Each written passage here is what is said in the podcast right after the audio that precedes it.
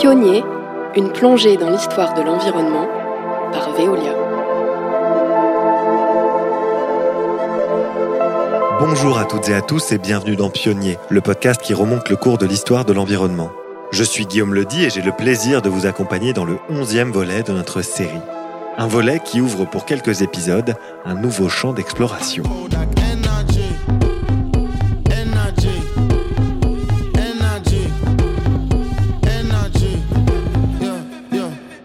Compris, on va se pencher à présent sur la question de l'énergie. Parce qu'après avoir participé à l'apport du progrès sous la forme de l'eau courante dans nos foyers, ingénieurs, pionniers et pionnières vont poursuivre leur œuvre. Au cours des Trente Glorieuses que l'on a évoquées dans les épisodes précédents, un petit nouveau fait son apparition dans nos foyers, le confort. Et pour se l'offrir, il est nécessaire de pouvoir se chauffer. Et pour répondre à cette demande grandissante, les entreprises privées se retroussent les manches. Les réseaux de chauffage urbain se développent sous l'impulsion notamment de la Compagnie Générale de Chauffe, aux origines des activités énergie de Veolia. Après l'explosion démographique et le confort moderne, les besoins en énergie augmentent considérablement au cours des années 80. L'enjeu est donc de les diversifier au maximum, surtout après les chocs pétroliers de 1973 et 1979. Aujourd'hui, L'énergie est à l'intersection de multiples tensions écologiques, géopolitiques ou encore économiques. Le concept d'indépendance énergétique a d'ailleurs fait les gros titres après l'invasion de l'Ukraine par la Russie, tandis qu'une question vitale se pose à nos dirigeants, comment faire pour maintenir une société prospère sans détruire la planète? Cette question, Veolia tente d'y répondre, entre nécessaire décarbonation de notre mix énergétique et solutions innovantes, qu'on évoquera d'ailleurs dans notre prochain épisode. Mais pour celui-ci, on va poser les enjeux en s'interrogeant sur la façon dont on pourrait, en France, effectuer cette transition énergétique vers le renouvelable que l'on appelle toutes et tous de nos voeux.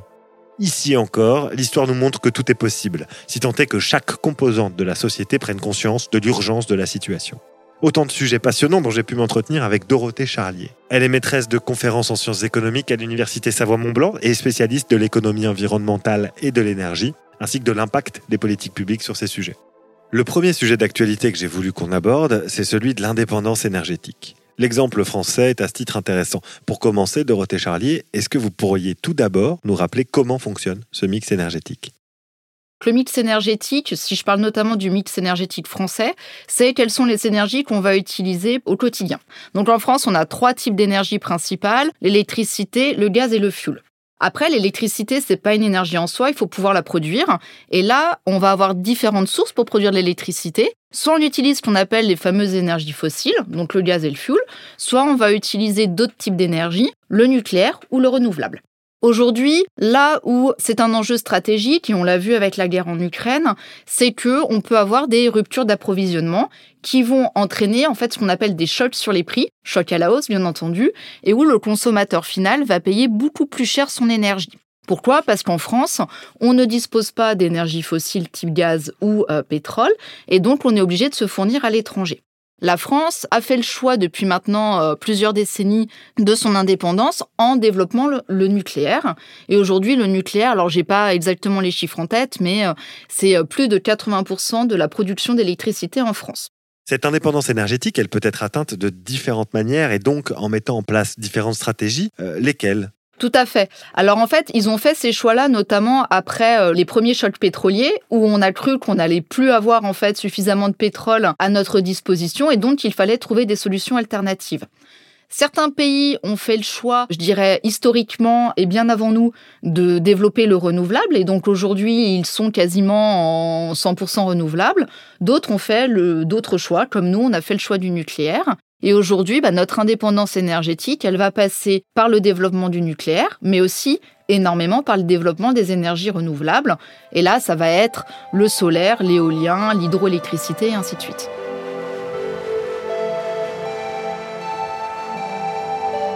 Alors vous, Dorothée Charlier, vous travaillez notamment sur la façon dont les politiques publiques peuvent nous aider à aller vers cette transition que beaucoup appellent de leur vœu, à commencer par le GIEC. Comment ça marche, cette politique de la transition énergétique en France? Alors, la transition énergétique, donc euh, l'idée c'est justement de changer nos modes de production et de consommation d'énergie, d'utiliser de moins en moins d'énergie fossile, responsable des émissions de gaz à effet de serre, mais aussi d'émissions de particules polluantes dans l'atmosphère, et donc d'aller vers euh, du renouvelable ou du zéro carbone. Et donc, les politiques publiques, telles qu'elles ont été euh, élaborées, vont viser à la fois à changer nos modes de production, donc vont venir plutôt modifier les comportements des industriels, ou à venir changer la manière dont nous, consommateurs finaux, nous consommons, et donc les choix que nous allons faire. Donc, en termes de politique publique, on a un nombre d'instruments incalculables qui vont être des instruments qui peuvent exister même euh, à l'échelle européenne, comme le marché européen du carbone, où on va avoir des politiques publiques euh, beaucoup plus spécifiques destinées à la consommation, comme euh, le crédit d'impôt transition énergétique. Ce qu'il faut savoir dans la politique publique, c'est qu'on a trois grands types d'outils qui vont venir en fait intervenir, euh, je dirais, un peu dans des phases différentes. Ces trois familles d'outils, on a tout ce qu'on appelle les outils informationnels. Donc là, on va venir renseigner les individus sur bah, la qualité des produits, sur euh, la dangerosité des produits, sur est-ce que ce type de produit est respectueux ou pas de l'environnement, ainsi de suite. Là, c'est un peu ce qu'on entend par aussi les labels. Pour donner un exemple, demain, vous voulez aller acheter votre machine à laver. Eh ben, vous avez différents types euh, d'étiquettes euh, qui vont être classées de A, voire même A++ pour les équipements les plus économes, A, C, D, ainsi de suite. Donc, on va avoir donc les, les outils informationnels. On va avoir ensuite une deuxième grande famille d'outils qui sont tout ce qui est euh, mesures financières, fiscales, mesures incitatives qui vont venir, donc type bonus, crédit d'impôt, prêt bonifié, réduction de TVA, taxe carbone qui peut aussi rentrer, mais là on est sur des outils hein, de politique financière fiscale. Et là du coup, on va signaler, mais par une politique qui va passer par le prix, que, regardez, le bénéfice est important si vous allez sur ce type euh, de technologie ou sur ce type de produit. Donc là, ça existe aussi bien dans le secteur industriel que euh, dans le secteur résidentiel. Et puis finalement, on a une troisième grande famille d'outils qui sont les normes la réglementation euh, au sens large, qui va venir imposer bah, justement un, certain euh, niveau euh, d'émission. Moi, j'ai en tête, parce que c'est peut-être ce que je connais le mieux, les réglementations thermiques dans le secteur de la construction neuve. Donc, on a eu la RT 2012 et maintenant on a la RT 2020, où on est censé avoir un niveau de consommation et d'émission maximale lié à cette réglementation-là.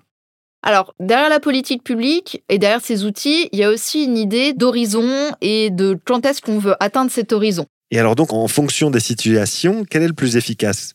Alors, c'est fonction de la temporalité, c'est fonction aussi de comment les acteurs, en économie on parle d'agents, donc ça peut être les entreprises ou euh, les consommateurs, vont réagir plutôt à certains outils plutôt que d'autres.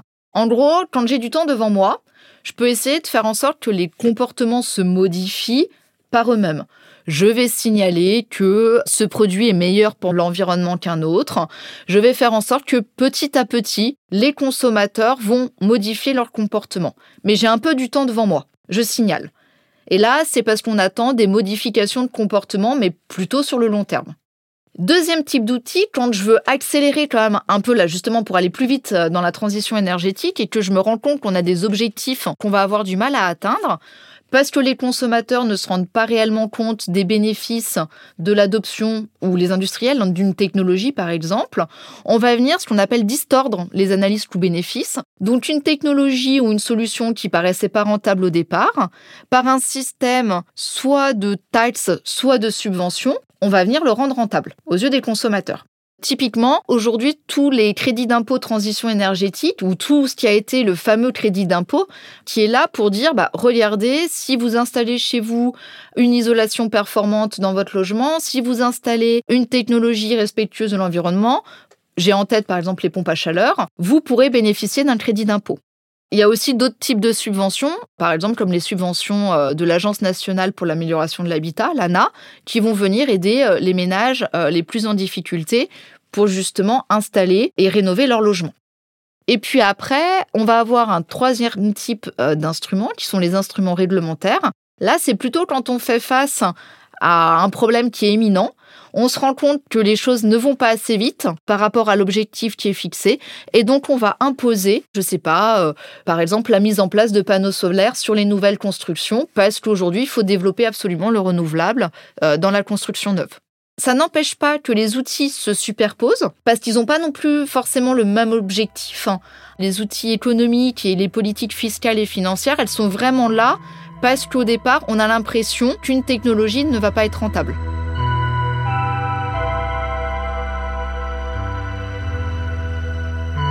D'accord, donc on est vraiment sur un mix de politique publique. Vous évoquiez l'urgence de la situation qu'on commence sérieusement à ressentir sur nos latitudes. Est-ce que vous avez noté depuis votre poste d'observation une accélération d'un certain nombre de ces règlements ou de cette volonté politique qui se traduit donc par des politiques publiques? Je pense notamment à celle qui concerne un sujet essentiel hein, quand on parle de transition, la rénovation énergétique. On en est où sur le sujet de la rénovation énergétique en France?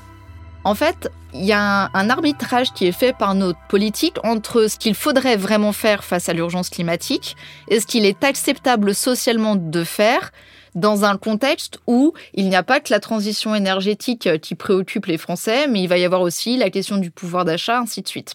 Et donc la question, elle est de trouver le bon outil adapté aux bonnes personnes, quitte à faire ce que nous on appelle d'ailleurs en économie de la redistribution, c'est-à-dire euh, peut-être taxer aujourd'hui les personnes qui consomment le plus ou les agents qui consomment le plus pour venir aider et redistribuer aux personnes les plus vulnérables et euh, que ça va euh, impacter plus lourdement.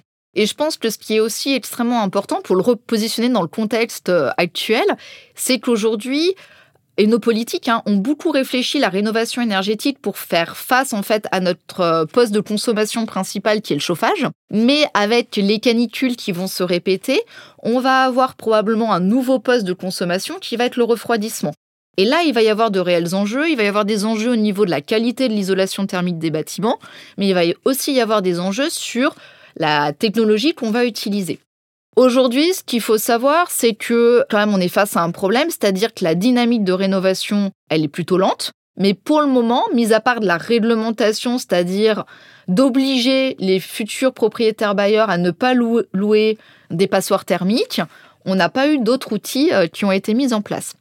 Après, ce qu'il faut aussi savoir, et je pense que c'est un point très important qui ne concerne pas que la France, c'est que globalement, les ménages les plus pauvres, euh, monétairement parlant, vivent dans les logements les plus énergivores.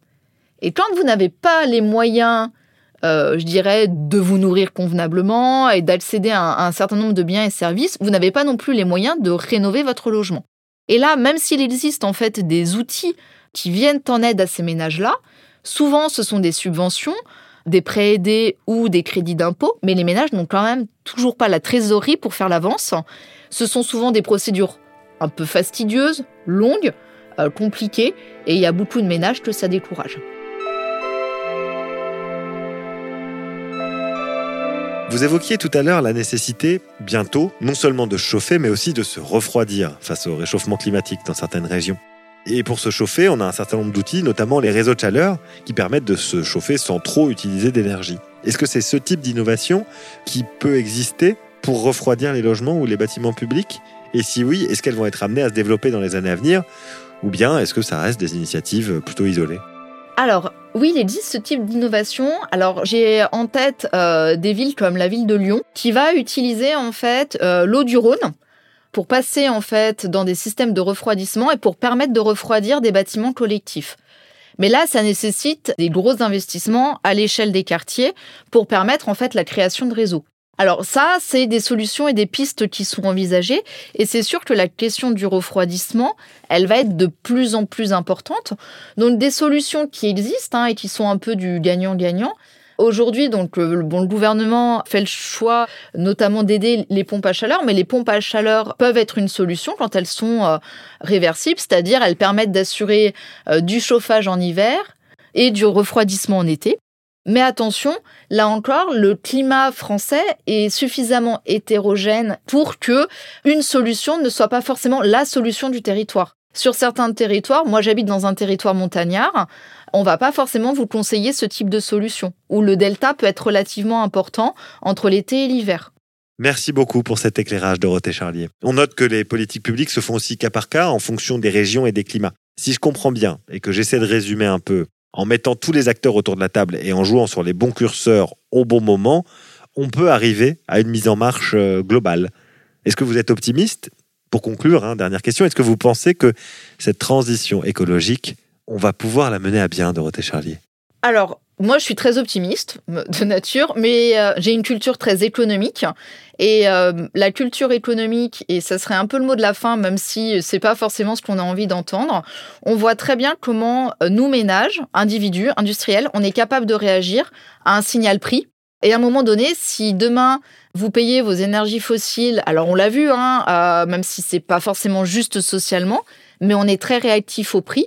Et donc, à partir du moment où les énergies vont se raréfier, fossiles, forcément, on va tous aller vers de la transition parce que ça va devenir nettement plus rentable que ce que ça l'est à l'heure actuelle. Et euh, moi, je suis optimiste là-dessus parce que les choses vont se faire. Maintenant, c'est les politiques qui doivent mettre en œuvre cette accélération, notamment ce signal prix. Il faut signaler aux consommateurs que consommer aujourd'hui des énergies fossiles, ça a un coût pour l'environnement et ça a un coût pour la société. Maintenant, attention, euh, je suis aussi très sensible à cette question de justice sociale. Donc, il faut savoir que à partir du moment où des ménages vont faire face à des hausses de prix extrêmement importantes, faut penser à de la redistribution, des tarifs progressifs ou des tarifs différenciés.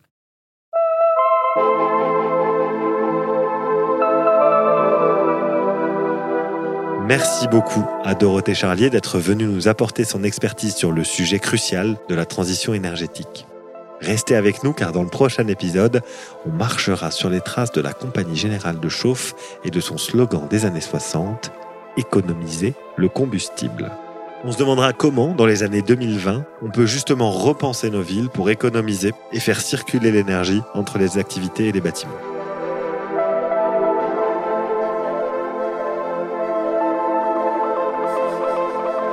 Si vous aimez ce podcast, n'oubliez pas de vous abonner et de lui laisser 5 étoiles sur votre plateforme d'écoute préférée. Retrouvez la série de podcasts et bien d'autres contenus sur l'histoire de l'eau, des déchets et de l'énergie sur pionnier.veolia.com. Pionnier est un podcast imaginé par Veolia et l'ADN Studio. Direction éditoriale Romain Prudent et Guillaume Ledy. Direction de projet Marion Pujot-Sausset et Kevin Vergobi. Chef de projet Jeanne Saunier-Donzel et Pauline Dédier. Chargée de production Amandine Viande.